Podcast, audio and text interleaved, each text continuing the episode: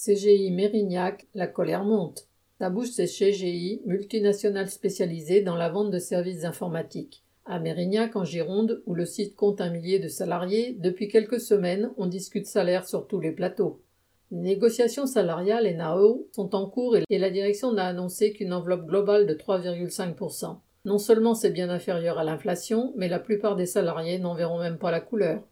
Les profits de CGI ont battu des records cette année, 850 millions d'euros en 9 mois, ce qui représente plus de 1000 euros par mois pour chacun des 80 000 salariés dans le monde. Pour accumuler autant de profits, CGI accentue les cadences et maintient les salaires sous pression, les jeunes ingénieurs et techniciens de CGI gagnant à peine plus que le SMIC à l'embauche. L'expérience des années précédentes leur a montré qu'il n'y avait rien à attendre des augmentations individuelles.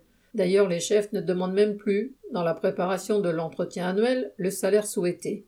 Dans ces conditions, l'idée de se regrouper a fait son chemin. Cela a commencé l'an dernier par des rassemblements et des débrayages et s'est confirmé lors de la dernière journée du 29 septembre. Le rassemblement organisé devant l'entreprise a regroupé une vingtaine de personnes, chose rare à CGI, où l'isolement sur différents projets et différents plateaux est la règle.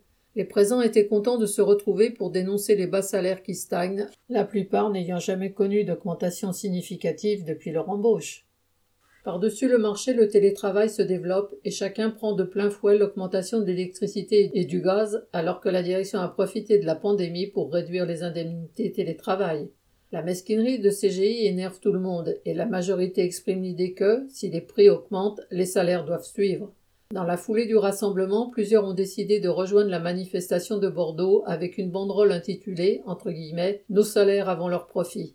Après cette journée réussie, l'objectif est de recommencer en étant plus nombreux pour imposer à la direction les augmentations de salaire indispensables, correspondant Hello.